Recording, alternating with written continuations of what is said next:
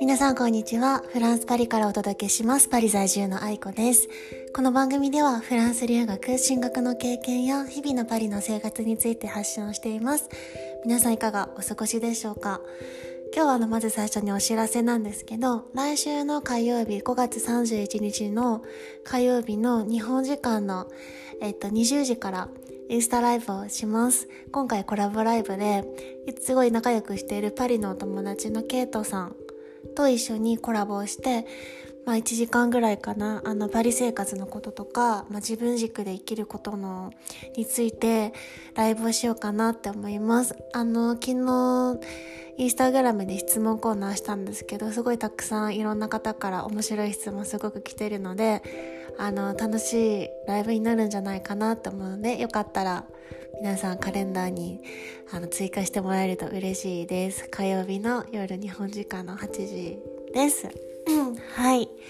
で、あの、なんか今週もいろいろとこう、授業、日本語の授業をしたり、あの、コンサル、留学のコンサルをしたり、いろいろこう楽しくしてるんですけど、なんか今日面白かったのが、あの、ある、日本にね、今いる男の子、フランス人の男の子と授業してたら、なんか、今北海道にいるんですよみたいな「あそうなんですね。北海道にいるんですね」って言ったら「いや昨日虫が出てですね」みたいな。あの北海道も結構虫おるんやね。意外やね。私九州なんで九州はほんとそれ大きい虫いますけど北海道もそうなんだね。って言ったら昨日なんかアリがいたんですけど今日なんかめっちゃ大きくなってるんですよみたいな。なんか昨日と比べて3倍ぐらいの大きさになってて一体どうなってるんですかこれって。めっちゃ面白い。その一体どうなってるんやろうと思って。でなんか言うのを話してきていつの間にそんな風に話せるようになったのかなっていう感動しつつもそのちょっと一日でそんな虫がみんな大きくなるっていうのもちょっとじわじわきてその場にいたら笑えないですけど私も。そうそうそう。ね。っていう感じで楽しく話しています。生徒さんたちともね。うん。でえっとなんかその生徒さんたちとこう話してる時ってすごい気づきが多くて本当毎回なんかメモすることがあるんですよね。で例えばあのこれ例えばここのポッドキャストにフランス語を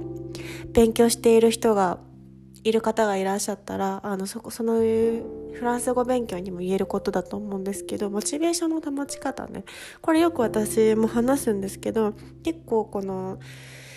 私の生徒さんたちの中でもすごいモチベーション高くてすごいうん熱量を注いでくれてる子たちにこうどうやってこうキープモチベーションしてますかっていう話を聞くするとなんか一人はあのなんか言語の勉強をあのしている時間ってすごいある意味自分と向き合っている時間。だからすごくリラックスができるって言っててこうなんか勉強をリラックスできるっていう出るのがちょっとこう私にとっては新鮮だったんですよ。私も結構言語は好きな方なので全然苦痛じゃないんですけどあなんか苦痛じゃないっていうよりもなんかあリラックスできるものって考えるのってすごくいいなって思いました。あのフランス語ってやっぱご存知の通りすごい複雑やしなかなかそんな簡単にベラベラ喋られるようになる言語ではないと思うんですよね。特に日本で独学してたら。けどなんかそのああしなきゃとかああなんか今日も難しい。なかなかこれご正解率が上がらんなとかじゃなくてそのやその取り組んでいるその時間はなんか今日も自分と向き合ってちょっとずつ進んでるなってあのリラックスできる時間って捉えるのってすごくいいなって思いました。うん。あとなんか思ったのが、こう言語だけと向き合ってると、時々しんどくなることって多分あると思うんですよね。なんか私もあってこう、日本語に存在しないような文法とかをや勉強してる時って本当になんか最初理解に苦しむこともあって、もうなんか、ああ、もう本当難しいみたいな風になるんやけど、あの、私の周りの生徒さん、まあ大体みんな2年とか長い子は3、4年続けてくれてるんですよ、私と週1。で、なんか見てると続いてる人こそ、なんか言語だけじゃなくてそれ以外にも関心を持ってってるなって。例えばある男の子は空手を始めたんですよ今週。で結構この子すごい忙しい子でもういろんなことしてるんですけど空手始めましたって「えー、そうなんや」なんか空手あの今まで知っとったの？って聞いても「いやなんか今回初め初めて本当に始めた」って言って。なんかこう彼曰くその空手とかさ新しい側面から日本に触れることによってこう日本語の理解もすごいまた捉え方も変わると思うし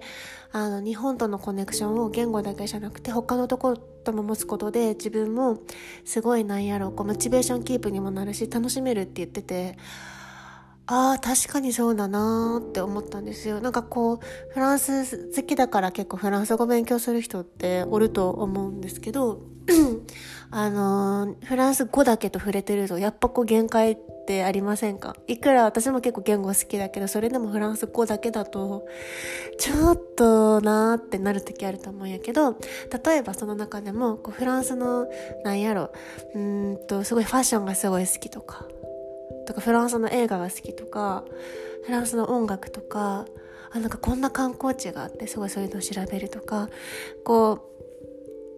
うその言語がある国、まあ、フランス語ならフランス例えばフランスとかでねの違う側面からもこの